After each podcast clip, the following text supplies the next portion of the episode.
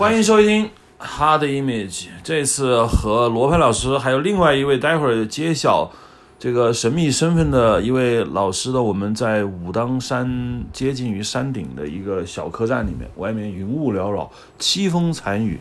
然后来录我们的新的一期的影像。呃，陆伟老师呢，我这样吧，我觉得介绍各种头衔呢特别庸俗。反正我们在这个聊的过程中，慢慢来把陆伟老师的身份、经历和他的这个头衔吧，慢慢的讲出来。今天我们想从什么角度上着手呢？因为，呃，武当山呢是我的第一次来，然后呢非常高兴，就是说在这么一个非常冷清的时候来，因为不然的话游客就特别多。但但是我来武当山很重要的一个特点就是，我希望能看到这个中国很。对对中国人来说非常熟悉的一种文化氛围，就是在一个呃非常美丽的山水之间，然后制建造这个道观啊、寺院啊或者人工的这些建筑，实际上产生了一种美。那么在这一点上，我相信陆伟老师是专家。先谈谈，因为陆老师是第二次来武当山，谈谈您对武当山的感受吧。先从这样开始。我觉得有必要，我先要介绍一下陆老师，就听众还是要知道。慢慢聊嘛。对，就是我不聊他的头衔，我要知道。首先，陆伟老师是学油画出身，对。然后，陆伟老师是中国园林界的一位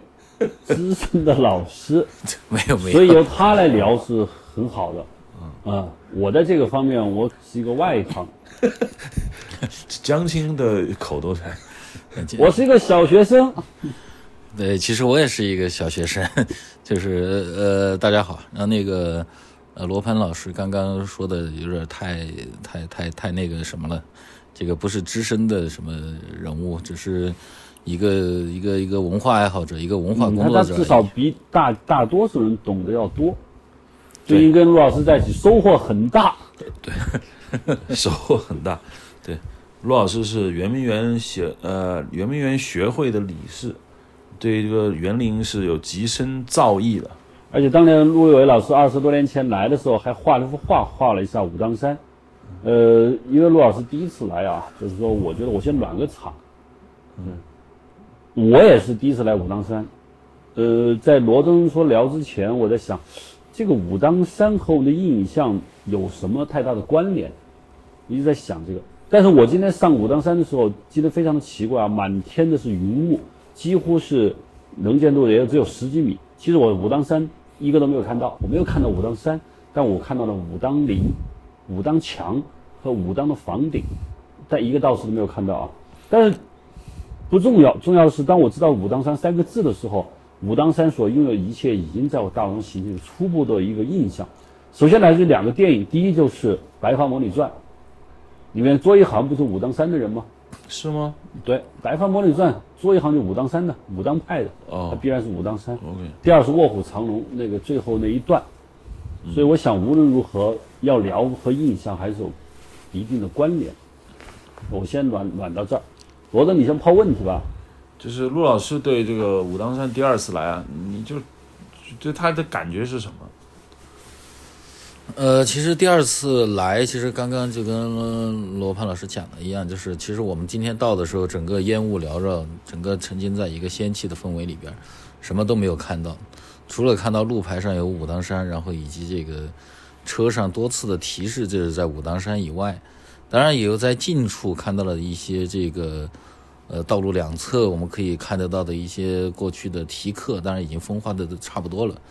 然后剩下就是大量的腊肉啊，什么这土特产，比如说武当山依然不可免俗的是变成一个，变成一个我们现在可以到处都看得到的一个旅游场景。就如果在没有烟雾的情况下，可能我们还我们还能够找到一点点，呃，武当山就是常规能够给我们的一些一些痕迹，或者是说一些视觉的视觉的经验。但是在这样一个烟雾缭绕的氛围里边。其实它还是一个很神秘的。我觉得可以，就应该有云雾缭绕，没有烟。那烟它得有香火，它没人，所以应该是雨雾或者云雾。嗯嗯，烟云烟云，对人说的烟雨江南，你懂吗，罗盘？那烟它不是火字旁吗？对啊，所以它烟因火而生。如烟的云雾，对，烟在这是一个形容词。嗯，行。就看你们文化上 就有差距了吧？但我我我我我今天我在路上的想，我随时打断啊。今天在路上我在想，是在公共汽车上我看了一个纪录片，但我先不聊这个纪录片。我在车上就在想，一路车拐弯太多，我也很烦，旁边有人叽叽喳喳。但我突然在想，就是当李安要选一个景，他要让这个玉娇龙最后一跳跃，其实那个电影中并没有说，罗小虎和玉娇龙要跟道教什么关系都没有提过，就是罗小虎来找他，然后。他说他要有一个心愿，那就跳下去了。为什么李安选了武当山这个景？就中国的名山大川很多啊。当然有一种可能性就是，李安觉得武当山的这个这个文化和这个气氛适合他想表达，就是玉江州要得到一个解脱，他要把他的一个情感寄托到一个可以永存的地方，而不是他觉得李慕白死了，他的情感没了，他要寄托到永存的地方，这是一种刻意的。第二就是你李安觉得，其实这在黄山啊，在什么山都可以。对外国人来说，对于美国观众来说，武当山是否佛和道，估计是完全分不开的。就觉得哦，这是中国，所以这是我一会儿想问的问题啊。你你继续。呃，我觉得其实就可以顺着刚刚这个问题来说，关于这个，呃，为什么会选到这儿来拍？李安为什么会选到这儿拍？当然，呃，除非我们直接去问李安，但是作为一个旁观者而言的话，或者也作为一个。也做一个做电影的工作者来说，那其实选择这个地方，因为我们可以选择的名山大川很多，然后长得更好看的、更奇异的地方也很多。但之所以选这个地方的话，可能也跟这个地方的独特性是一样。这个当然，这个在官方的身份上，武当山是一个自然和文化的双遗产，也就是说，它除了有比较惊险的，或者说我们觉得比较美的这种悬崖峭壁、山峦、河沟这样的地方。那么它也有大量的这个人文、人文、人文痕迹，比如说大量的题刻，然后非常独特的这个所谓龙头香，然后以及以及它背后的这种，就是可能从明代以来的一些一些文化积淀吧，这个是会很打动人的。因为作为东方人而言的话，在看一个风景的时候，往往呃会注重这个风景背后它有什么历史、有什么故事，而不单纯是从一个一个视觉形式上来看啊，这个有多么的美。所以说，一个东方人去看这个，比如美国的国家公园的时候，他的心心里的这种感受，和这个看一个具有文化历史背景的一个一个环境，它是一定不一样的。我就在想，好像美国找不到武当山这种地方，欧洲是很多的，呃，希腊那边很多山里的修道院，你可以理解为武当山这种这种感受的东西。对，但是美国好像没有。对，美国才几百年历史，对，因为这个就可以牵扯出我们传统文化里边对于山的崇拜，就是中国古代文化一直对于山和树、水这些都是有非常明确的崇拜对象，比如尤其是山，我们通常所说的昆仑山以及到后边的泰山，尤其是昆仑山是从这个。呃，神仙文化开始就一直延续到现在，就说我们始终都觉得，这个有神明是住在山上的，所以在《陋室铭》里也会有一个“山不在高，它有仙则则名”，就是大概这么一个意思。所以说，这种环境的话，重点是中国人选择的这个山不一定是高，也不一定是大，而是曾经在这儿赋予了它什么故事，就在哪个时代赋予了它什么故事。而中国人又是比较上古的，所以说古代曾经在这儿发生过什么，或者说有一个什么传说在这里传出来，然后形成了一个大众的共识的话，那么这个地方大家都会比较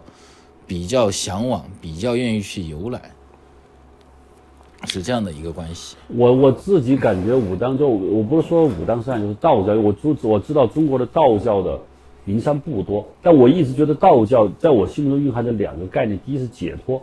就是。凡尘之苦解脱，但是这个呢和佛教区别不是特别大，但是道教还有另外一个就是叫永生，就是修长生之法。这个佛教从来不要求你修长生之法，佛教你死了你就进极乐世界。就解脱与永生是道教给我的最核心两个观念。刚才我在想，是不是李安觉得玉娇龙的这种感情，第一他想解脱，因为他觉得他他的想要。在里面，玉娇龙的那个情欲和爱情观是非常复杂，罗小虎、李不白，包括谁，他自己都不明白怎么回事，他太累了，所以他想解脱出来，同时他又不想放弃这份爱，因为他还很年轻，于是他就纵身一跃，他要把这情感永存在这个位置，所以解脱和永存这两个东西在有点符合道教，于是李安就来到这儿拍。如果李安真的是我想的这样，我觉得那这个卧虎藏龙高，太高，也可能我是我过度读解啊。罗德，你觉得呢？我是觉得从那个电影中李慕白的师承，包括孟思昭，他他那一些给人的感觉，他不是佛家子弟。包括就这个这个人物关系，看来他像是一个中国比较世俗的一个武林门派。那么道家一直给人中国本土宗教的感觉，他当然会选择道家，因为如果说最后上一个佛寺的话，你会觉得跟这个片子气质略有不符。你觉得呢？呃，对，而且还有一点，我就当然我我觉得“解脱”这个词还是我呃有所保留，觉得“解脱”用在佛教可能更为贴切一点，而在道家的话，它可能更讲究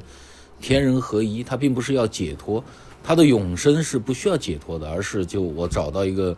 和这个环境相容纳的一个最佳的一个状态和方式，在这个状态方式里边，当然可以有某种呃解脱的形态来出现，但这个不是重点。我我当然我说一下，就是我之前其实有机会来武当山，但我就没来。我的感觉就是从中国人世俗看电视啊，包括一些呃网红频道里面说的武当山，基本上就是山顶金顶那一片是我经常看的，就觉得就好神秘。不不仅是武当山对于这个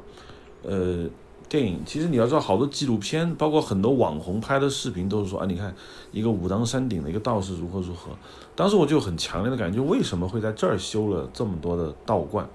它理由是什么？就我一直对这个问题一直感到不解，就为什么这么一个山成为名山？这个陆老师有什么研究吗？为什么是这里？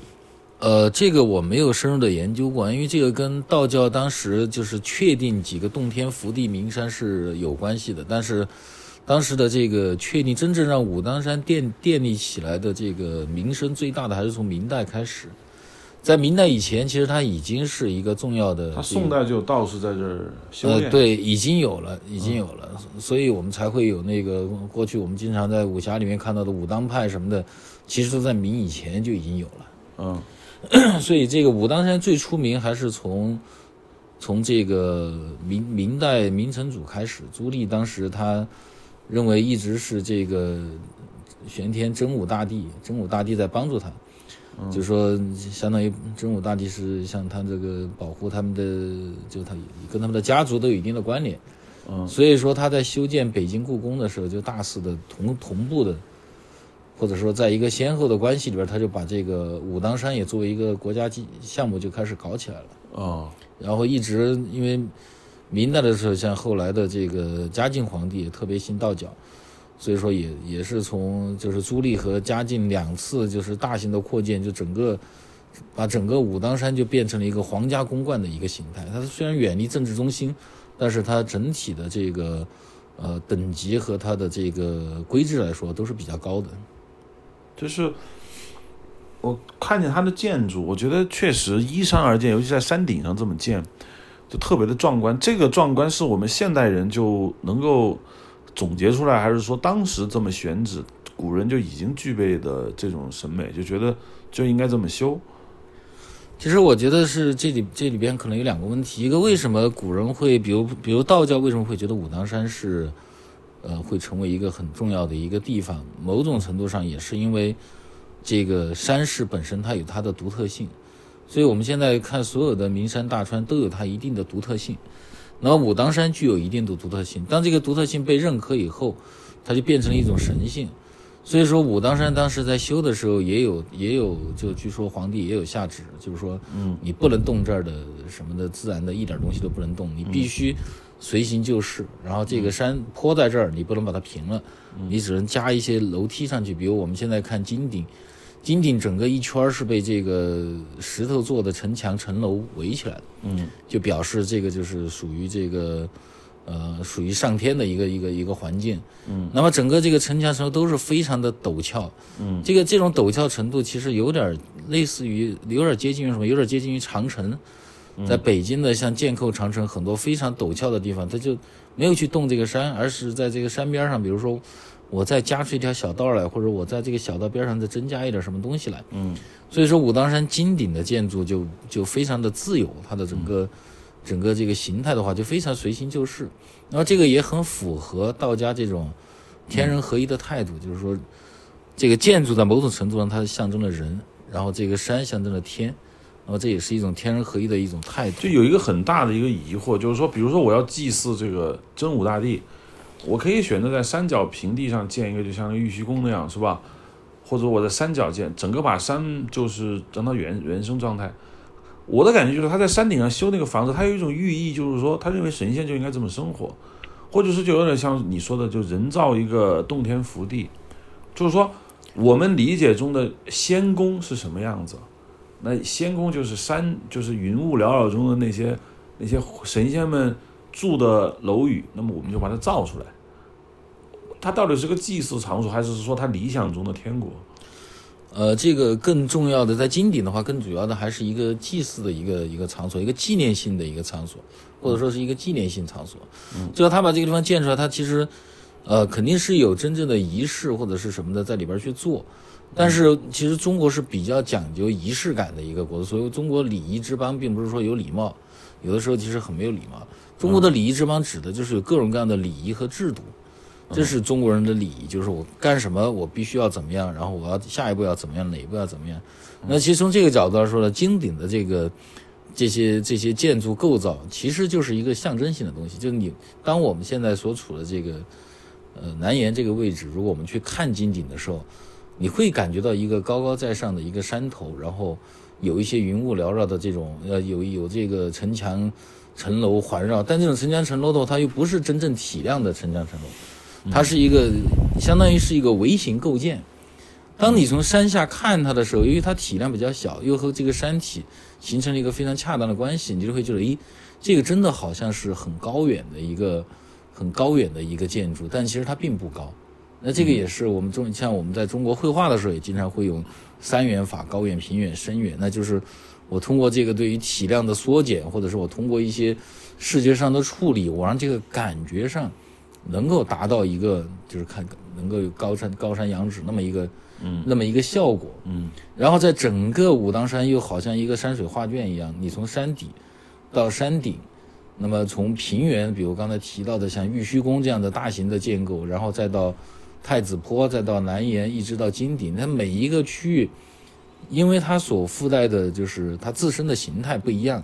然后可能会有的传说不一样，然后它就建立了不同的。这种殿宇来来做一些纪念性的一些东西，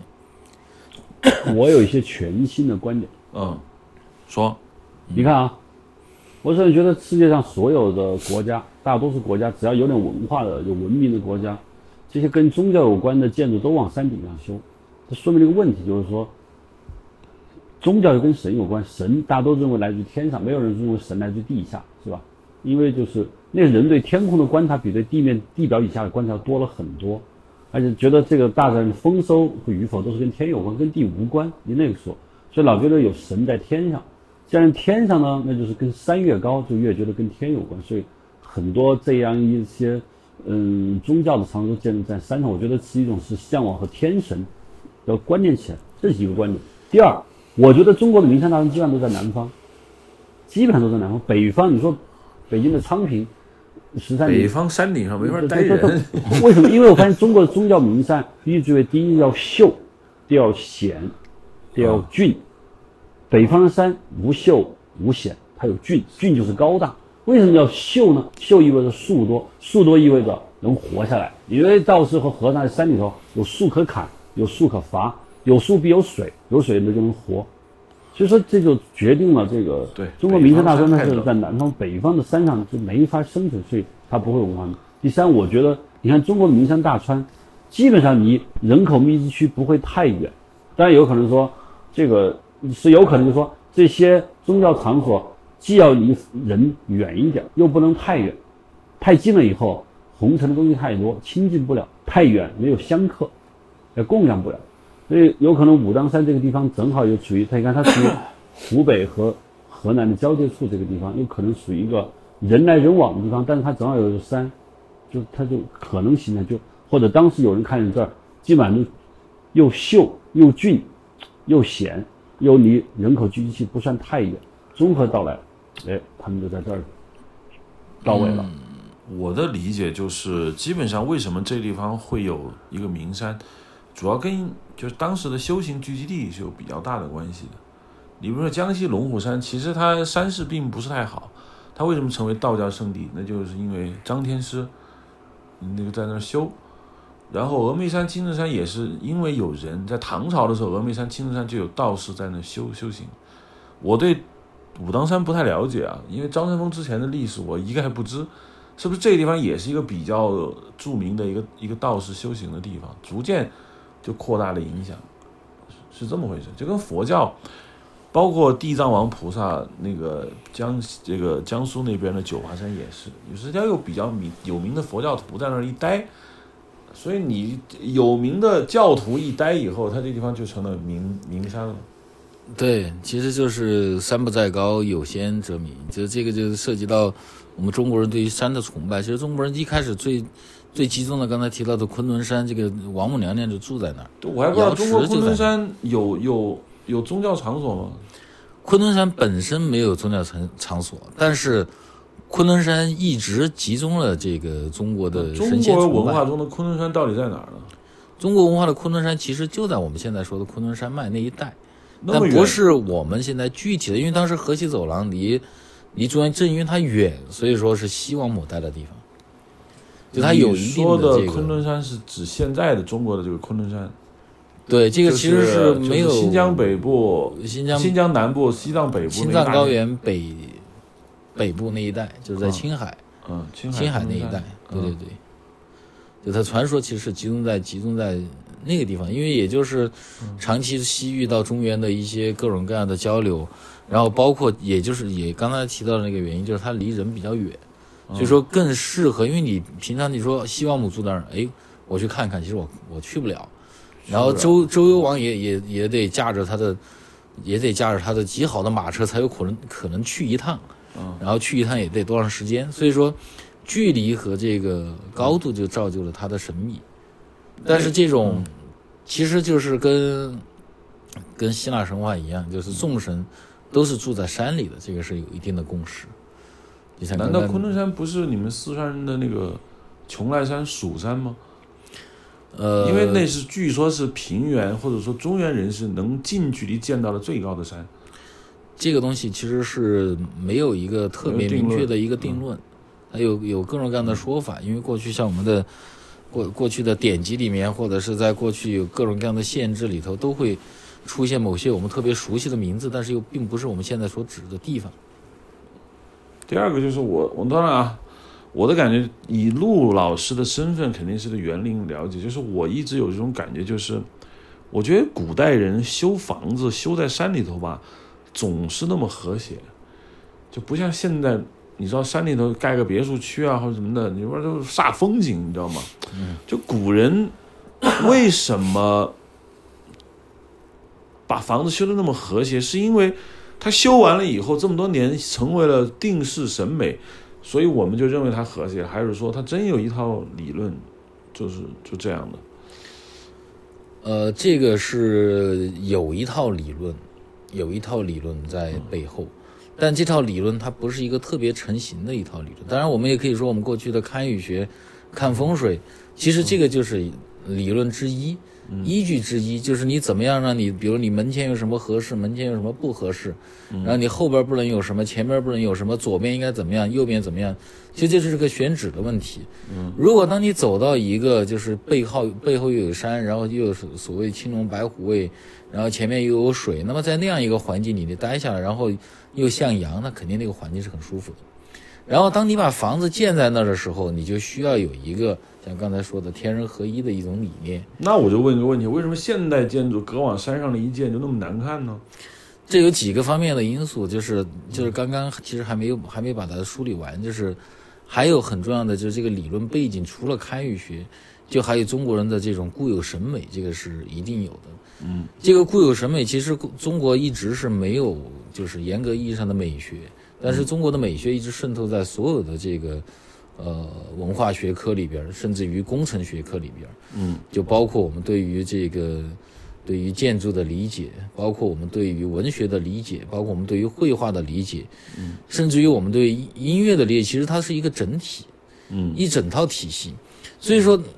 当在这一套体系，就是我们过去的传统教育其实是具有这些东西的。比如说一个人的字，毛笔字写出来好不好看，放到现在来看的话，经常是看个热闹，哎，还挺好看的。但是放到过去，一定是有很多共识性的东西，他写得好，他就是好。他的好在哪儿呢？就是他的用笔、他的力道等等这些共识性的东西，他是就是所有的这这些同步的学者，他都都能理解，嗯，都能够有一有一套这种所谓不成文的这套这套这套规制规矩。一个人画的画也是，就是过去中国文人画盛行的时候，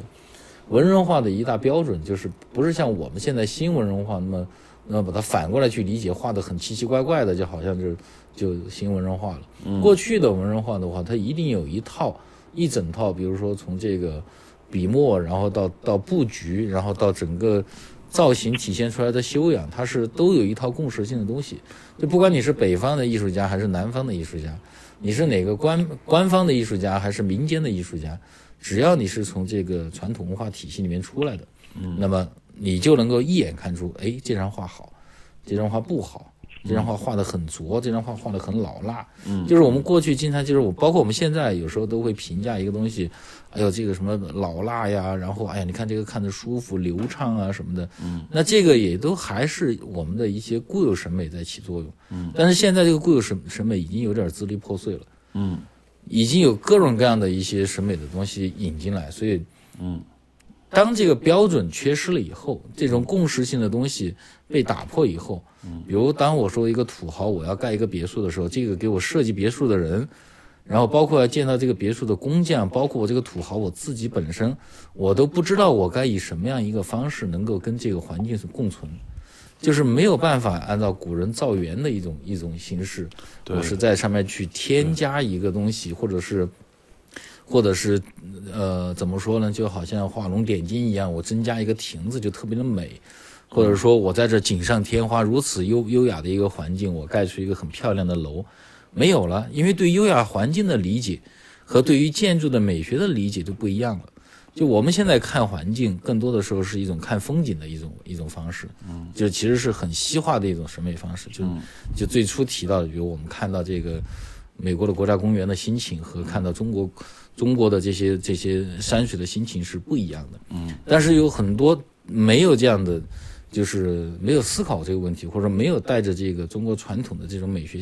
美学共识性去判断这个事情的时候，嗯，那就只能说，哎，我这个房子就在这儿，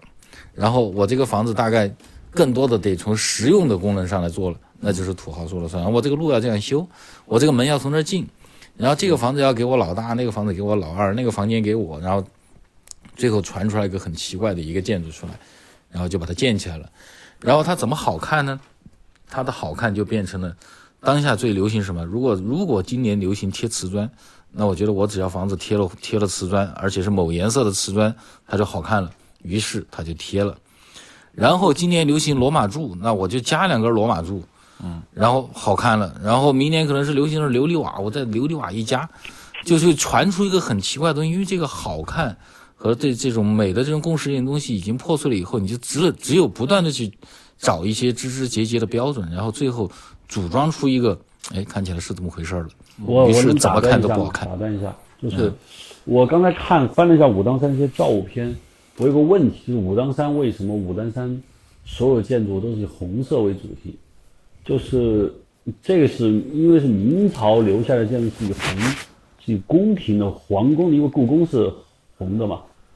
那但是也有很多，比如说峨眉山，我看还有我主要别的一些山，比如说九华山的寺院啊，九华山的是白色和灰色为主。想问一下，武当山这个红色的道观群是道教需要一个红，还是明朝规定的红？呃，这个问题是这样的，这个是皇帝的红，这个是这个是应该是皇家规规定的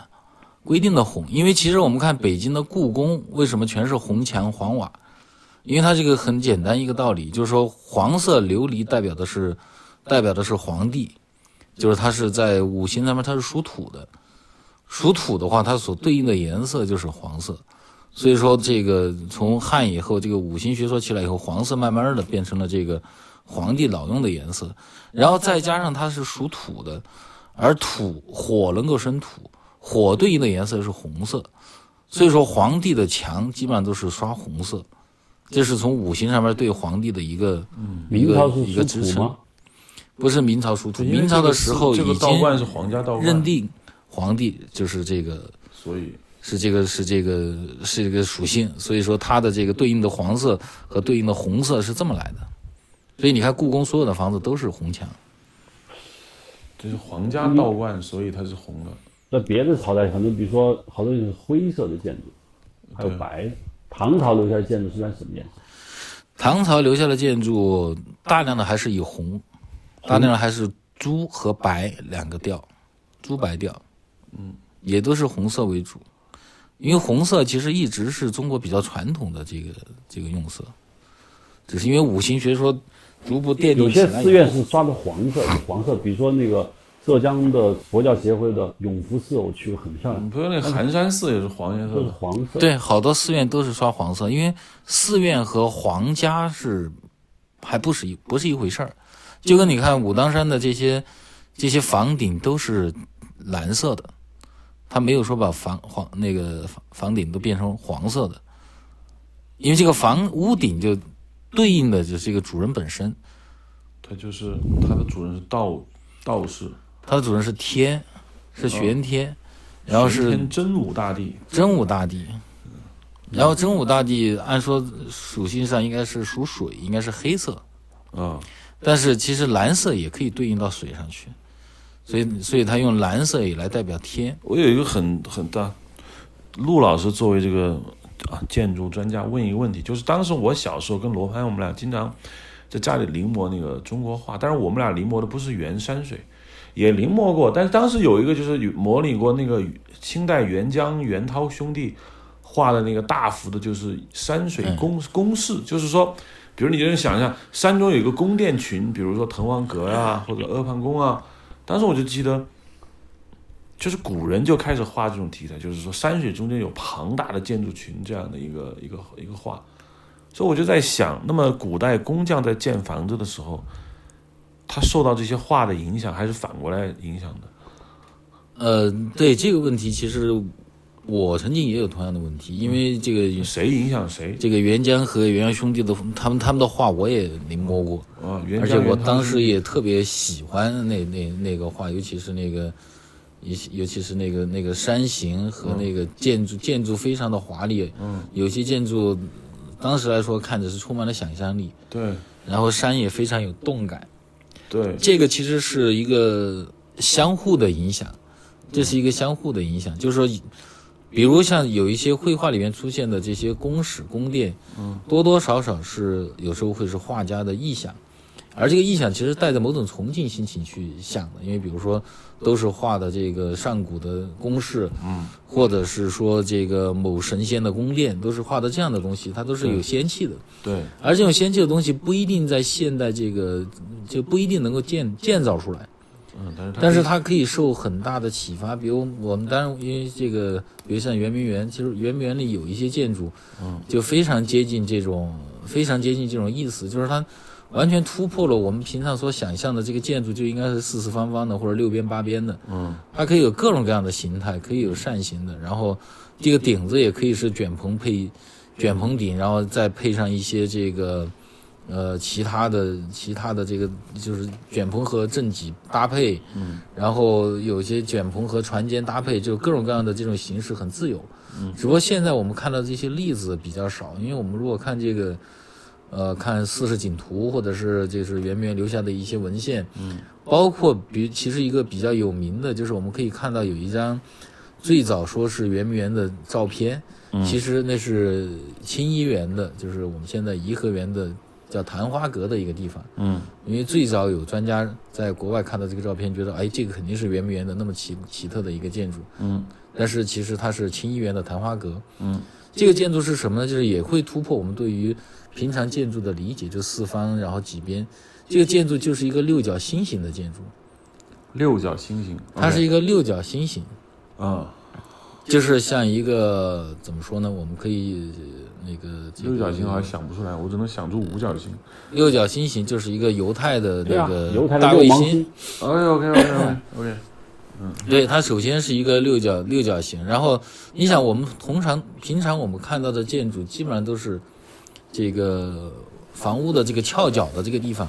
基本上都是一个一个九十度的一个关系，嗯，或者说它如果是个六边八边，那它可能就变成一个钝角，嗯，而这个建筑是在翘角的地方，它直接就收成了一个尖儿，我不知道这个应该怎么怎么怎么形容，就是说它的整个。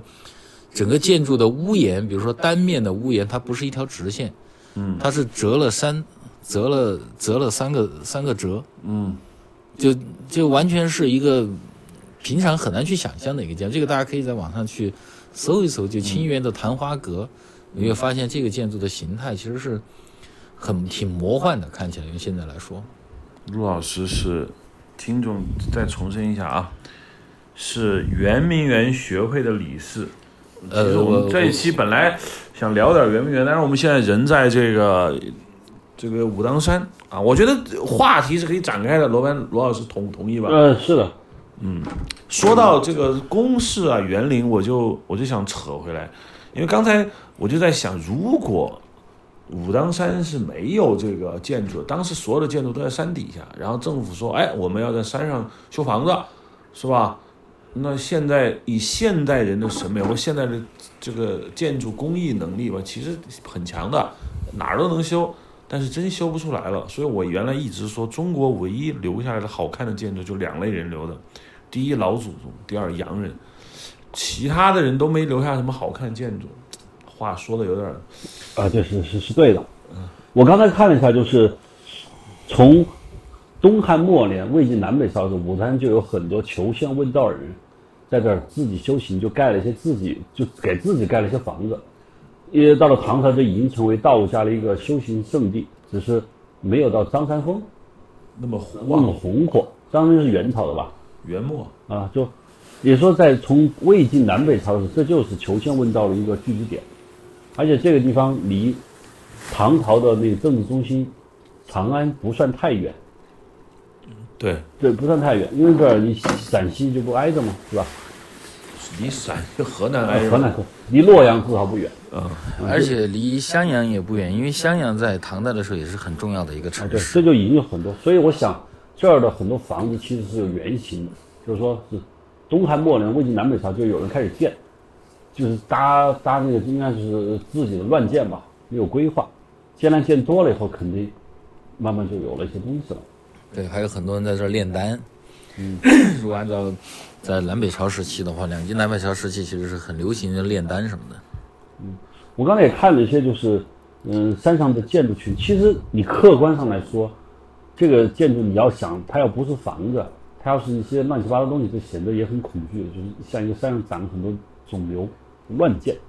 也很可怕。但是呢，由于它是古建，你就觉得。我我觉得我刚才看了金顶的一些照片，我觉得有些疏密无恙，就有的地方特别挤，有的就是有不是特别好看，就是不像园林设计上那个错落有致。我觉得现在我们看到武当山的建筑群，有可能是后期，你看很多三层楼的古建，那肯定是是民国乱以后建的，建有些地方还是挺挺可怕的，像那个长的肿瘤是吧？肿瘤长的长在山上。嗯，对，这个是因为有很多功能性的建筑附加上去了以后，人它会没地儿它。会破坏最原初的那种那种状态。对，就是那种三层楼吧，啊，加一个大大房顶那种楼。啊，对，比如说香客和那个修行人多了，一次安排不了那么多，整整个五层。我也看到了，我看到那个最近的金顶一些停车场上面也建了一些简易棚，就是我在想，现在已经没有太多人到这儿以后，一说这儿仙气已破坏，就气数已尽，就撤了，就不在这儿练了，还是在这儿练。这这相对来说比别的地儿好。你刚才提了个重要两个词，我觉得你有延伸出来，我，就堪舆。我当时想的就是说，因为人类它不是鸟，它在空中它没法看武当山这个地方，上有一条河，下有一座山，左右有有平原，是不是他们从山，如果他们是鸟的话，发现从堪舆学上说，就有一种特别好的吉祥宝地，于是选在这儿。而古人他这个小人嘛，他在是他的那个土地上看不到大事，所以他是怎么能判断从堪舆学上说它这是个好地方呢？呃，这个我们不能低估了古人，就好像我们从宋代的时候就已经出现了全国范围的地图一样的。就是说，古人没有那种非常现代的测量工具，也没有飞机，也没有什么的，但是他可以通过他的腿，然后通过通过一个团队的协作来把这个地方的大致的构造，他要把它找出来。反正这个我同意，因为你像十三陵，就是你为什么修到那儿？我站在十三陵那些陵的门口，我不觉得这儿风水好。如果你隔走远了，或者俯瞰的时候看照片，你觉得真是那个风水特别好。可能古人他经过多长时间的观察，他们站在山顶，他这样就能判断。对跑到一个比较高的山顶，他一看，对但他要说他是秦岭余脉，是不是说他有是？如果秦岭是中国的龙脊，他觉得这个地方是龙的一个爪，那只有在太空中你才能才能看得见。呃，也不用在太空中，就是说当当你走过一座大山以后，你基本上对这个山有几峰几沟，然后你就很清楚了。比如说说武当山有多少奇峰，七十二奇峰或者怎么样的，那其实它就大概是这么一个数。就是古人会把这些每一个山峰它会命名，每一条河沟它也会有一个命名，尤其是这样重要的环境。当你要对这个地方命名的时候，你一定会把这个山势给它表达出来，画出来。而且中国古人其实，我们当然我们也可以回到地图上这个这个，呃，地图这个话题上面顺便扯过来，就是地图，中国古代的地图其实并不是像西方地图那么科学，就随着这个经纬线，然后然后就是拿出来，比如说十七、十八世纪的地图，看着跟现在已经差不多了。中国早期的地图其实都是一个，呃，很写意的一个一个地图。就我们看很多县志，看很多那些那些带有地图的那些书籍的话，你都发现是好像画出了一个大概，你就像儿童画，对，很多像儿童画。然后他比如说这个山在哪儿，这个山在哪儿，他就是画一个简单的山峰，标注一下这个山在哪儿，这个山在哪儿，这个山在哪儿，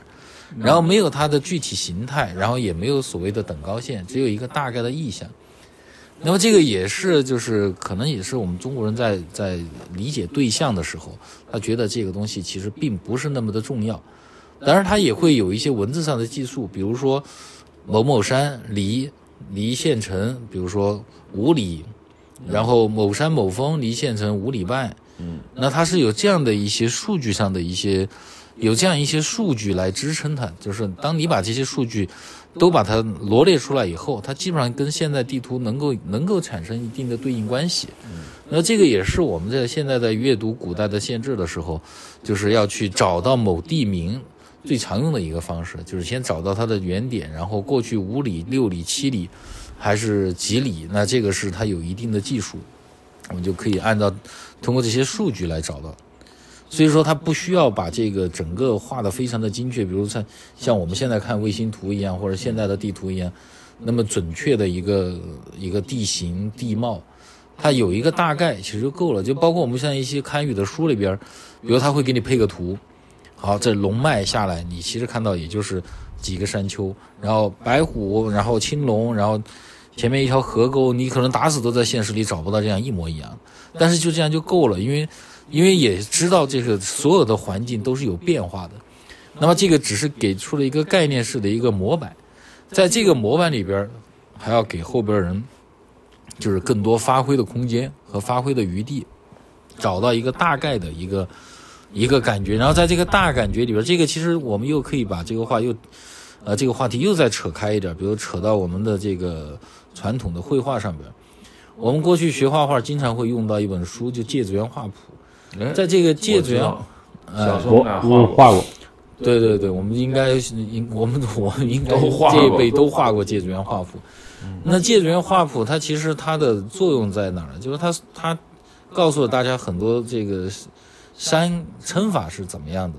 然后山的走势该怎么弄，然后树会怎么样去画，把这些基本的符号都有了以后，但是你怎么去创作呢？那其实它只是教了你一套语法，然后你拿着这套语法，你再去说你自己的故事。那这就是一套共识性的一套一套东西。嗯，他如果给的特别具体了，那就每个人都在画芥子园画谱，就完蛋了。那其实这个堪舆或者这个也是一样的，所以我们的那这个也是我们的中国绘画，就是从宋一直延续到明清。我们看我们的山水画，其实你一看你就知道这是中国人画的。嗯，而西方人要模仿是模仿不出来的，因为首先它的透透视、它的布局、它的构图方式，它这个到底这个山势是怎么怎么走的？这个河沟为什么要这儿要画个河沟，那儿要加个路？那这个全是一种心境上的表达，其实很像是在写诗，只不过说是用了笔墨来写了一首诗。哎，我是不是可以这么说？中国的画家可以复制达芬奇的画，画的很像，可以吧？呃，可以复制是，可以模仿能力，中国中国画家模仿能力可以是完全一样，对，这临摹可以完全一样。画赝品画的人有这能力，但西方的画家能复制出张大千的画吗？画的非常像。很难，因为因为他没弄，你让他几百年学，他也能学出来。对，一个是他没学，再一个就是比如像张大千的画里边，他有笔墨，这是中国就我们老老老说中国的绘画为什么能叫中国画，然后把中国画独立于日本画和西方绘画，就是因为中国画的这一套它的这套语法是不好学的，就是说你这个这一笔下去。这个这个笔墨的就又回到谢和的六法上去。首先气韵生动，你首先得让人理解这个气韵生动，然后你拿着这个毛笔你走的时候中国，人你学一张大千试试，不是你模仿试试，他也模仿不了。对，中国的画家就还行，就是说，我就说，我就想，就是一个巴黎美术学院，就是西方最著名的美学美术院校的学生，弄画不出中国画，但是中国的，比如说你们四川美院的学生，他是照西方美学学的呀。学一张俄罗斯油画是可以因为临摹出来的。因为就像刚刚说的，就是中国一直没有一个成型的美学。换句话说，中国的绘画就没有一套标准的教材，而西方绘画是可以有的，它是可以有一套标准教材出现的。比如说，你掌握了解剖，你掌握了光影，你理解了光影，理解了透视，然后你在对应的色彩各方面的这些基础知识了解了以后，你就可以画出一个人来，取决于你怎么去观察对象。就你画的是你眼睛所看到的，而东方人会东方人的画从来画的就不是眼睛所看到的。我们如果把中国古代的所有的是这些这些书画拿出来，这些绘画拿出来的话，除了宋代的这种比较超写实的，或者是一些这个呃怎么说呢，这个工笔画，其实那工笔画也都不是，也都不是画的眼睛所看到的，都是画的所理解的。所以说才会有时候宋徽宗让人去，你要画这个鸡，你得数数它有多少根毛。你数了多少根毛有什么用呢？你看到这只鸡可能少了几根毛呢。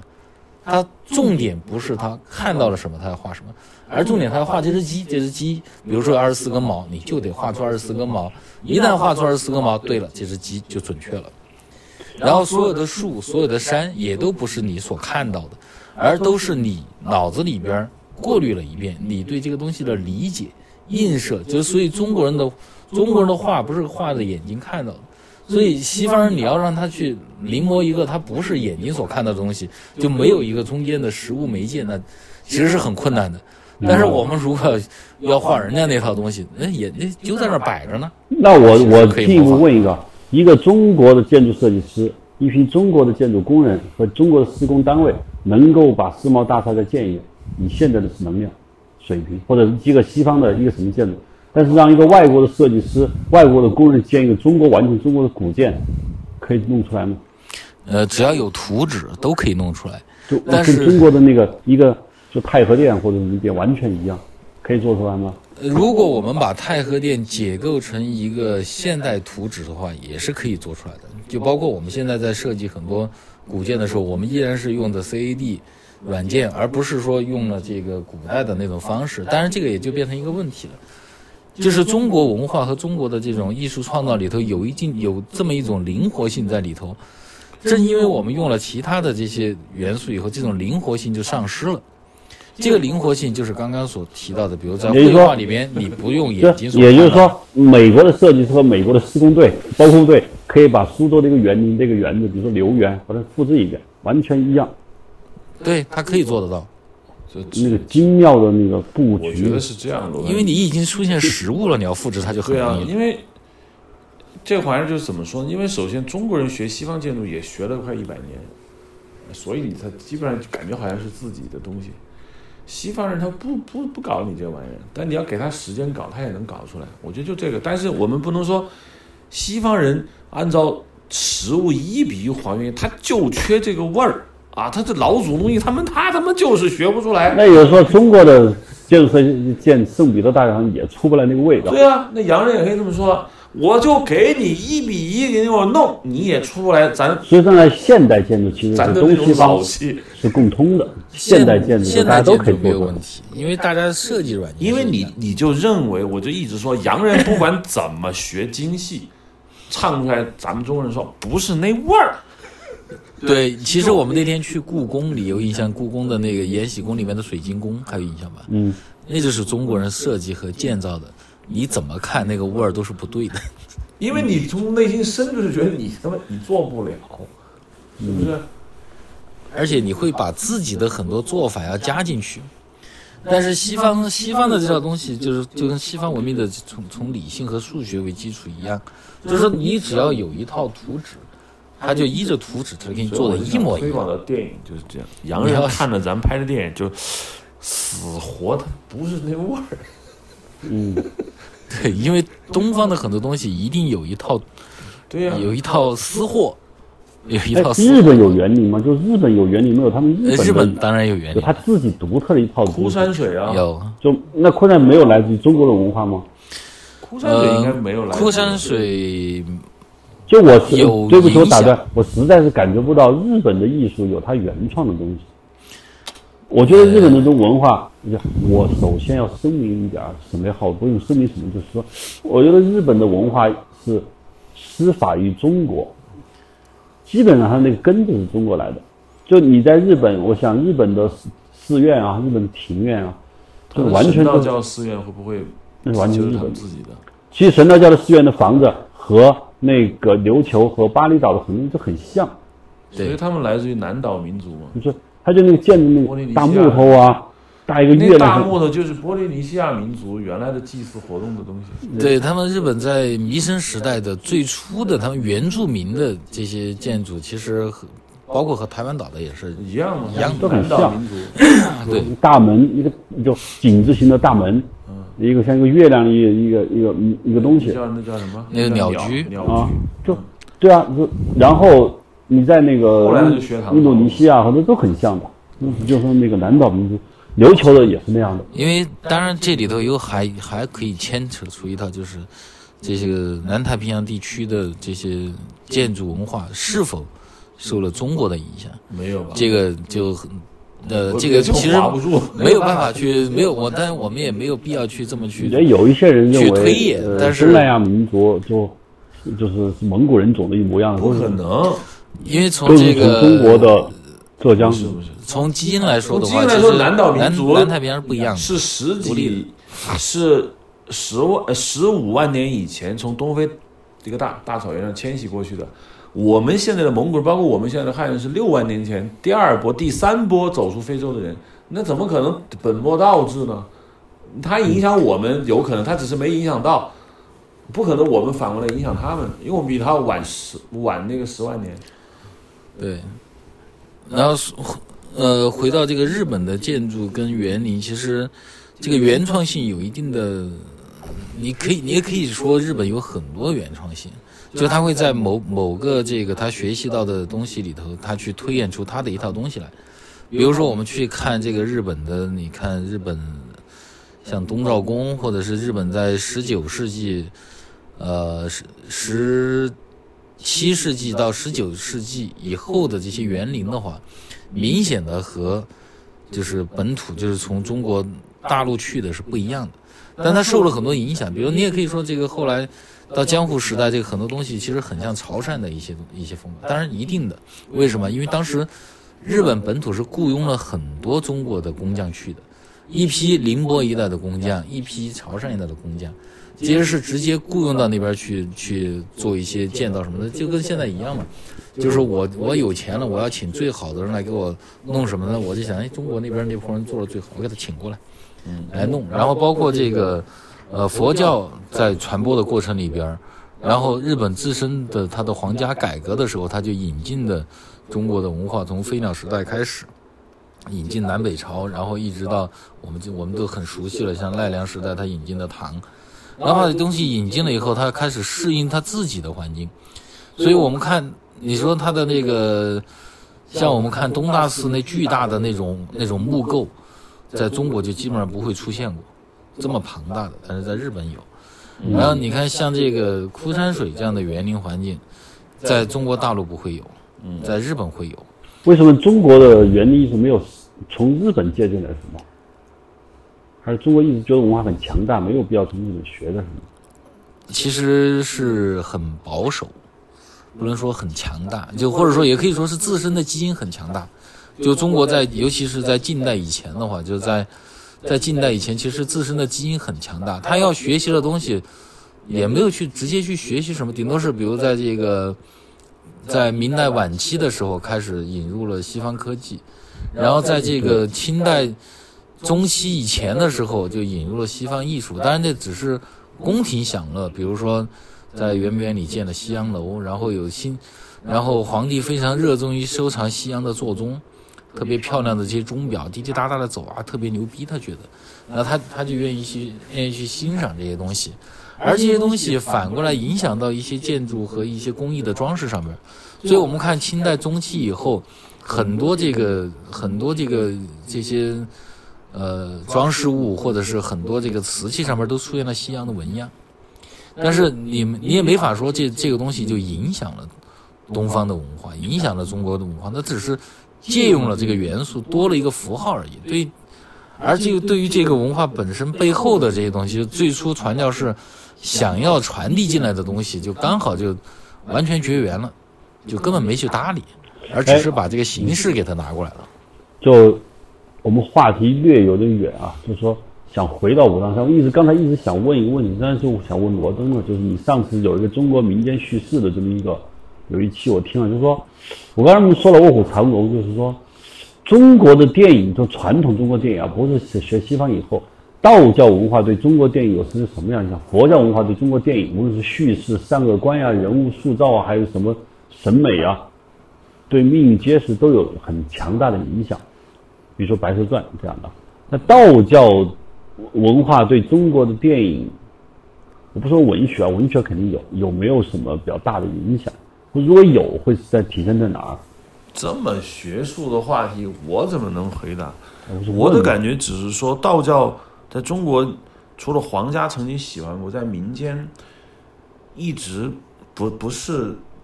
不是那么。所以说，道观的香火一直不如佛寺。当然不如，就是对于老百姓来说，外来的和尚好会念经，这是真的。因为你道家跟中国文化挨得太近了以后，那么那么老百姓会觉得什么感觉？就是说，就跟耶稣说过很重要的一句话，就是耶稣说不要到家乡去传教，因为家乡的人都认识你。这耶稣说的一句很奇怪的话，那其实你想想就是这么回事，就是说，当道教跟中国文化隔得太近了，老百姓不会觉得你比我更高级，他寻找的是一种崇高感，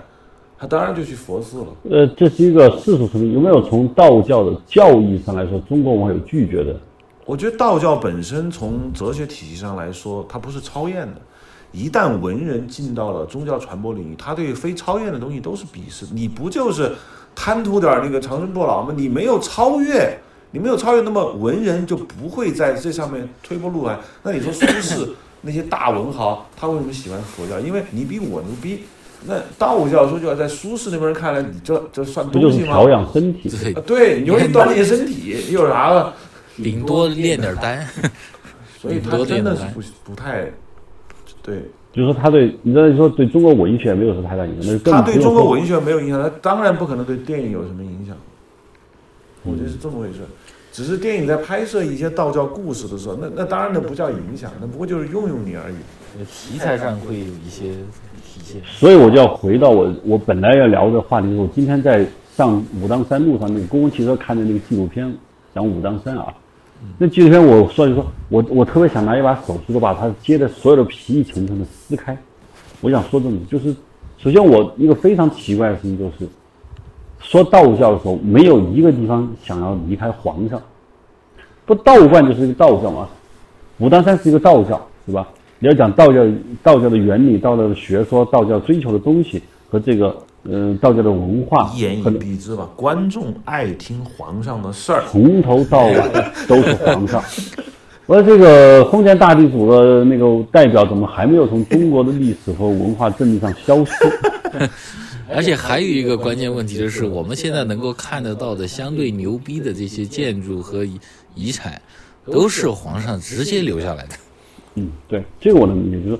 就因为有皇上东西，所以他才留下来了。就因为有皇上说白了，很多老百姓想去破坏，还都不不大敢。比如说嘉靖的一个碑在这儿，哪个家里说我们家石头缺石要建个门槛，说我把这碑砸了，一我知道民国的时候都估计直到现在都没有老老百姓有这胆子，除非完全没文化的啊。你说在清朝，老百姓说我把嘉靖的这个碑给拆了，回家当我的那个不可以，门槛就，不可以，他没这胆子。民国是没这个胆子。所以他就会留下很多东西。但我我看的这个第一是，他无时不刻跟皇上，我觉得有一种就是一种道教本身也要借助皇家来给自己找合法性。我要那么多钱，他通过皇家，他也是吸引香火，这个我可以理解。但我们这个纪录片呢，他也在无时不刻地崇拜皇帝对这个武当山的多么青睐，就是我觉得不是，这这个纪录片，对、观众他，我们的听众，他不知道你在说什么。他就讲了武当山是怎么回事情。就是我第一其其一是无时无刻不跟皇帝在打交道。第二，我觉得这个纪录片其实，在真正拍武当山的时候，发现我发现他所有有道士镜头，我认为均是摆拍。那这不海拍怎么办？他没有道士真的在活动啊，有啊，武当山是有真道士的呀。睡觉那个你不能偷拍别人，那也不那就也不我说，我看到了很多画面，都是清晨一个楼梯，一个道士穿的衣服呢是刚刚好像从那个道具库里是翻出来一件衣服，啊，在在那儿走，就纪录片。然后呢，拍了很多，所有拍所有寺院，就拍所有道观，百分之九十都是朝天拍，拍房顶，以天空为背景。这是为什么？因为平台没法看。还有一个就是这个纪录片，它就是起到的作用，它其实不是一个真正的纪录片，它我觉得这更像是就是个宣传片，嗯，它就是个宣传片。它宣传片的话，一方面它想让就是观众更多的或者说听众更多的去看，哎，这个我们的武当山这是怎么建起来的？然后你看你看到这个是皇帝弄的，这个皇帝弄的，这个就增加了整个你的含金量就不一样了嘛。嗯 然后再一方面就是从道教的角度，其实你没有办法去把道教的教义、教理什么的说得很透，那你只能从观众比较感兴趣的上面，哎，这道道士怎么在生活，或者他们怎么怎么在怎么怎么在在弄什么，他们出来的这个仙气儿是一个怎么样的？但是你加上他有宗教背景，你也不可能太多的去阐释它，所以就那摆拍是最稳妥的。所以我在我眼里，那个就那就是个宣传片。嗯最后一个就我我刚才说说这个，我们说这个纪录片拍的好不好，其实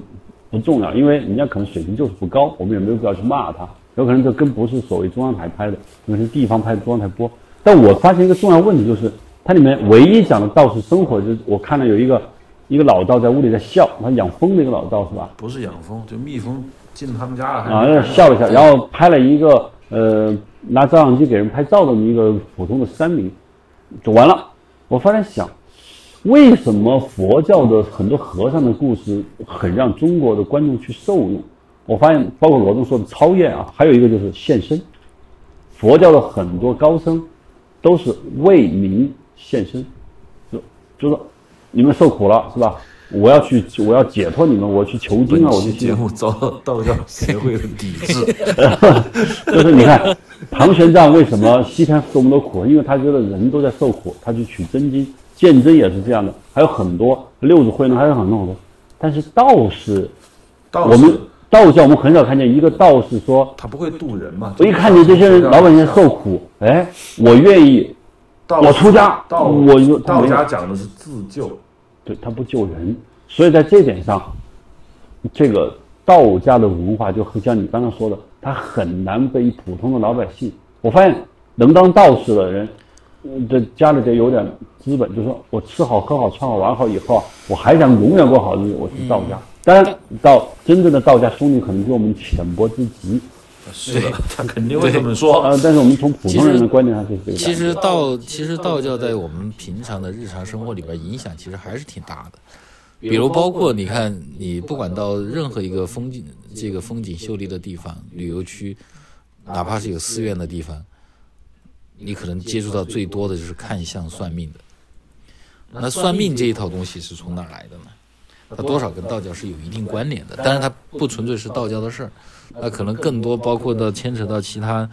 所谓一些一些一些奇奇怪怪的各种。呃，有可能有可能蚂蚁看相早于道，因为道是本土，道教是本土宗教，本土宗教要想成宗教，必须集合了中国文化中很多东西，它才能成为一个宗教。对，这里边其实有一个宗教和民间信仰的一个一个一个问题，就民间信仰跟宗教的一个一个区分问题。当然，我觉得这个这个。这个就太深了，这个稍微总结一下，就是，呃，道教脱胎于中国的原始信仰。中国原始信仰就是原始信仰有个标准定义，就是它是泛灵论的，就他认为万物有灵。第二，它是多神的。一般来说，原始信仰很少是一神教。当然，宗教本身不一定是一神教，但是原始信仰一定是多神教。第三呢，道教本身就像我们说的，宗教很重要的一点就是超越，它有彼岸思想。大量的就是就是我们说的正经宗教都有彼岸思想，而道教是没有彼岸思想的。以上做的天地军师，这个概念是道教概念吗？呃，还是儒家概念？这是一个儒家概念，儒家概念，这是儒家概念。嗯，这个伦理纲常的问题，这个涉及到。嗯，你看道教神话里面有天国和地狱吗？它就没有，但大部分的宗教都是有有的，这这就是我们说的彼岸。嗯，好了。聊到了一小时零六分，差不多该收个尾。其实我还想最后说一点，因为你们在聊的时候，一直在想起了希腊的修道院。就刚才也说了，中国说山不在高，有仙则灵。其实我一直认为，除了武当山的那些道观，除了是我们说的宗教祭祀场所，我认为我还是坚持认为，它是中国人对于神仙所居住的环境的一种模拟。尽管它从功能上，它不是说我盖个房子给神仙人住。但是他在修的过程中，还是希望能有那种感觉，因为如果只是个祭祀场所的话，我觉得太单一了，可能古人都觉得弄一下不不满足，要他就像我们说的洞天福地也好，西方极乐世界也好，就好像我们心目中在佛教文学，包括佛教壁画里面出现的那个兜率宫啊、极乐世界须弥山啊。那么古代的皇帝在建造宫室的时候，尤其比如说我们汉代那些大赋表现的那些皇家陵园林，他都是要模仿一种他们理想中的仙人啊神仙所居住的那个环境。这是为什么老往山顶上修？因为离天更近，那在云雾缭绕之中，他觉得更好。不然的话，从工程学的角度，我只是祭，我只是祭祀，我山脚下弄一下，我一样祭祀。为什么非要费那么大劲跑到山顶上？所以还是有一种对于某种理想生活的一种追求，不知道这种观点对不对？嗯，对对。然后包括像这个在皇家园林里头标准的形态一池三山的这个格局也是，就刚刚说了山，但是我们还中国其实也还有一个关于海的崇拜。嗯，海的崇拜其实主要就是觉得这个蓬莱仙山啊什么的，也仙人住在山上，也有仙人住在海里，住在海上。对啊。所以说在皇家园林里头。所以在皇家园林里面会有这个一池三山的一个标标准格局，从汉代就开始了。对啊，就皇帝还是希望自己过着神仙的生活，他就他做不了，还得模拟一下。呃，在这个结束之前，我也要补充一句啊，我们说了很多武当山关于道，因为我们不懂道教，说了很多偏颇和浅薄的话。但是我真的吗？就是是真的。但我仍然要说，虽然我今天还没有看见武当山真面目，但我相信武当山一定是很棒的，非常棒，还值得很多人来。只是说来的人是怎么看？是粗浅一看，由走马观花一看，还是真正在这儿认真的看？就像我刚刚说，你看不懂道教可以，你看懂中国的文化，那也行。这这是武当山作为世界文化遗产，它是有道理，它绝对不是一个。违违建，要把自己要买门票的，咱是买门票的，对对，一定要浸淫进去，就是整个去如何去体验一个一个有名的一个山，那一定是要把自己作为一个体验者，而不是一个观看者去去去去去体会，或者说去游览。就像刚才提到这个，就是很多园林或者是很多皇家的东西，都是要更加的去接近于天。它为什么要更加接近于天？其实是怀揣着某一些比较美好的理想在里面。那这种啊，这我就可以顺带说一下，就是在那个在设计《妖猫传》的时候，这个花萼香灰楼里边，其实纯粹就是为了模拟一个天的环境，就是就是模拟一个瑶池，就是模拟天的环境。那大家就在那个环境里边，把自己，当我在这个地方游走了，那其实我就沾了这个仙气了。当我在这儿玩乐，那其实我就是神仙，虽然不是真的，但是过了一把瘾。对，对，陆老师还是《妖猫传》的美术指导，同时是襄阳唐城的设计师，所以完全是有足够的这个 title 来讲这件事情。好，